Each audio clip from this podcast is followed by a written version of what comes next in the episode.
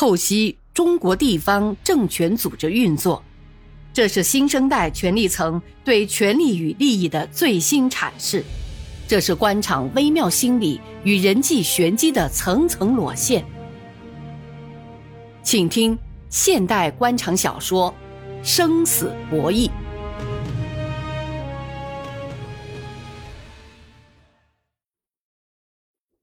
彭长青踏进建设局的大院，不过早上八点过十分，可停在建设局门口的考斯特上已经客满了。哟呵，各位早啊！好，好，黄书记来了，咱们已经闷了一会儿了。车上一阵骚动，有要给他让座的，有要给他拿包的。见了他，大伙儿都笑眯眯的。向局长。你也叫我黄书记呀？向林笑笑，这是民意，我也不敢违抗啊。哎，我看大家静静，抓紧时间听黄书记给我们讲点新段子好吗？车后面有人提议，又是一片叫好声，还噼里啪啦鼓起掌来。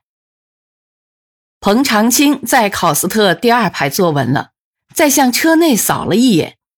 建设、环保、规划、政府办公室、经济研究室、财政、市政公用系统、经济研究室、财政、市政公用事业集团公司、法制办等部门的同志都来了。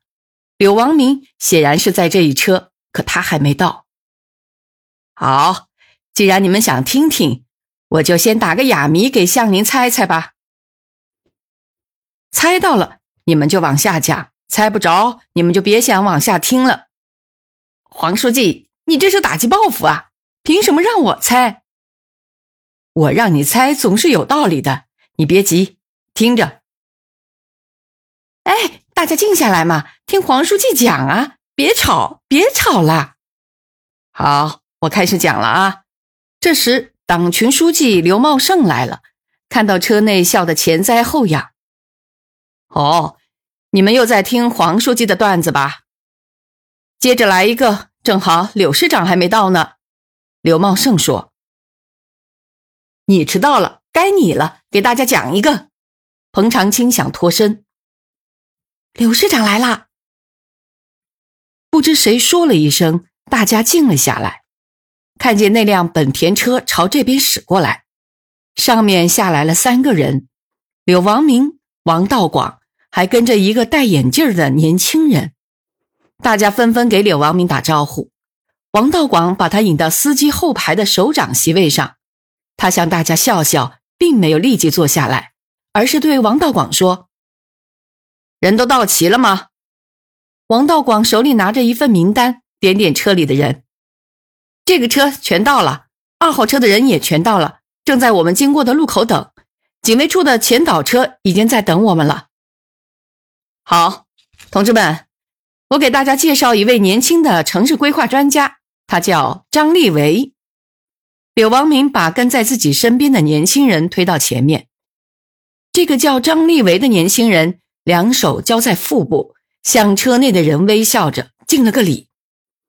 他文质彬彬，皙白的脸，粗黑的眉毛，鼻梁上架一副镀金边的眼镜，看上去长相和气质都很有吸引力。至少向林是这么认为的。这位年轻人不简单呐，张立维是我们新阳至今在美国麻省理工大学学术刊物上发表过城市规划论文的学者，这可是一个难得的人才，却在一个县的建设局当办公室主任，埋没人才啊！这件事我做主了，把他调到市政府的经济研究室来。今天就参加我们城建现场办公会。听柳王明一介绍，大家对眼前的这个年轻人肃然起敬。导师张立维站立不安，脸微微的泛红，连连说：“柳市长，您过奖了。柳市长过奖了。我们搞城市建设，没有人才，设计、规划、管理都跟不上城市发展的需要啊。”今天这个现场会把大家请来，不是看花，而是挑刺儿，看看一些有碍观瞻的违章建筑，看看我们的规划管理乱到了什么程度。这样的呈现水平和管理水平，我们谈什么工业化、城市化和现代化？今天我特意把市委的两位书记请来了，一个管干部的，一个管农业的，什么意思？柳王明望望车内一张张茫然的脸，接着说。这次市政府全体会议提出，要加快新阳工业化进程，以工业化带动城市化，推进全市经济社会的发展，以城市的发展辐射农村。所以，彭书记啊，工作重点要转移，不能就农业抓农业，那是抓不好的，是不是，老彭？哎哎，是啊，过去搞农业，没有人把它纳入经济工作的全局，效果不好，就像寡妇睡觉，上面没有人。车内一阵哄笑。哎，别笑了，老彭是专业干部，三句不离本行啊。柳王明也笑了起来。还有，过去我们用干部重视搞农村工作的、搞工业的，很少去找懂城市建设管理的。现在推进城市化，没有大批熟悉城市建设和管理的干部怎么行呢？所以，我们也把刘书记请来了。是啊，我们做干部工作也要更新观念，要围绕市政府的工作大局来选拔人才。刘茂盛讨好的说，故意把全市工作大局改为市政府工作大局。其实柳王明的醉翁之意不在酒，他是要把市委常委中的这两位成员彻底拉到自己的旗下，给李树生看看。再说今天的现场办公会参加的对象。虽说跟城建有关系，但大部分是五十四人名单中的，是柳王明要争取的对象。他要通过这样的形式同他们沟通，把他们紧紧拉在自己身边。前面还有一辆考斯特，由公安局、司法局、城市执法局、工商局、房管局、土地局等部门的领导同志。好，我不多说了，开车，我们边走边看。王主任。你在最后一站安排个会议室，我们总结一下。柳市长，我已经安排好了。警卫车开道，两辆考斯特在新阳的大街小巷停停开开，一行人上上下下，簇拥着柳王明，在一些建筑施工现场指指点点。新闻单位的记者、围观的群众、看热闹的市民，柳王明充满着新阳主宰者的神气。他并不过多的吭声。他在琢磨着要出手的拳脚。他们先是看了市政广场边上已经封顶的新都大厦，在车上的时候，市规划部门就介绍了新都大厦违规擅自扩大面积、增加楼层、超面积三千多平米的问题。新都大厦工地黑压压的来了一批不速之客，项目经理赶快出来，一看其中有电视里常见面的柳王明，忙跑过来。掏出阮中华，可见来人个个满脸严肃，似乎并没有看见他的存在。你们还在施工啊？柳王明问。呃，我们公司要求在明年五月竣工营业。哎，那是建设局下达的违章建设通知书，你们收到了吗？王道广问。呃，这我不太清楚，老板今天去省城了。你们看看，你们看看，批建一万八，超建三千，怎么得了？而且在市政广场最显眼的位置，大家都这么办，都在这里广场周边树高层，又不按规划建，那我们这个广场，别说是五百亩，就是五千亩，也只显得巴掌大，不毁了才怪呢。嗯，哎，这事一定要严肃处理。城市建设得有个原则，规划就是原则。是城市建设法治，刘茂盛气愤地说：“这个不处理还得了？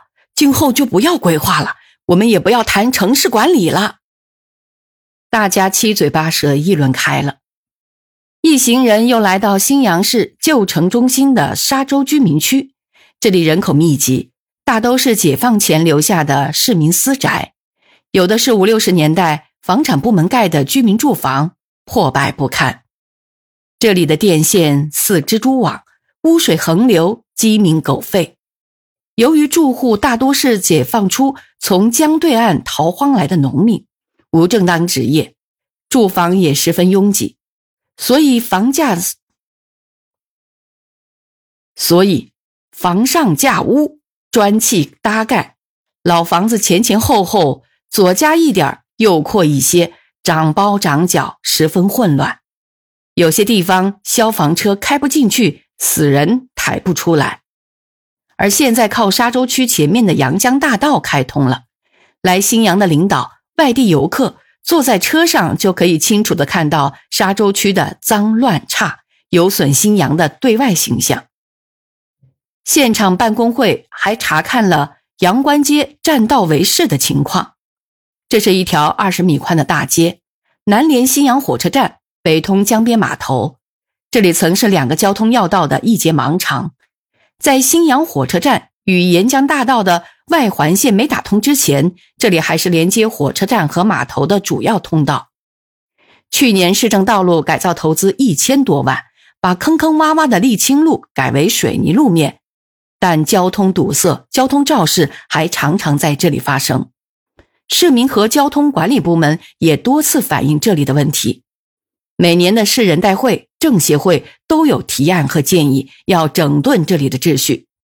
柳王明曾批示，要市交警集中整顿，限期解决问题。但批示下去后，各部门都在推磨。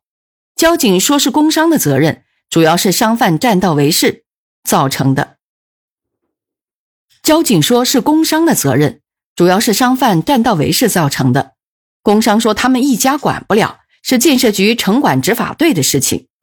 执法队说，这里在新阳市管辖范围内，应当是区政府的事。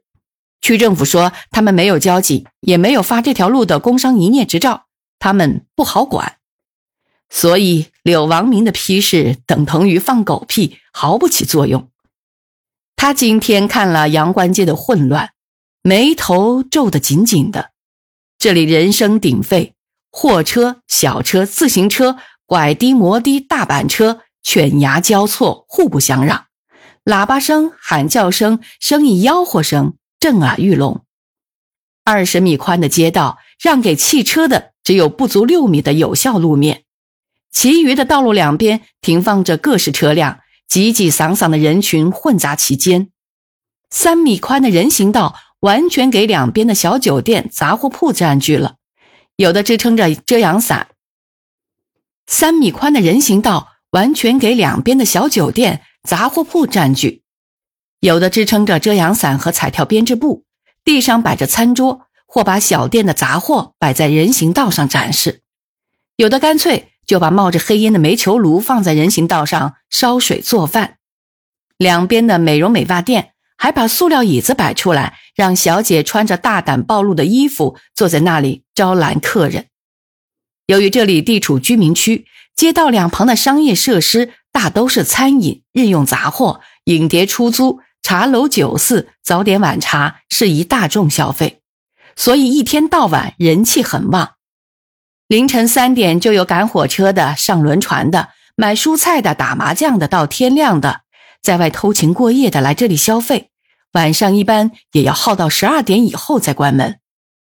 柳王明没来过这样的地方，今天参加现场会的多数人也很少光顾这样的地方，所以这里的乱象没有身临其境很难想象的出来。怎么样，大家你们都长见识了吧？新阳还有这样的地方，不觉得开了眼界吗？柳王明高兴和愤怒的时候。都会脱口而出。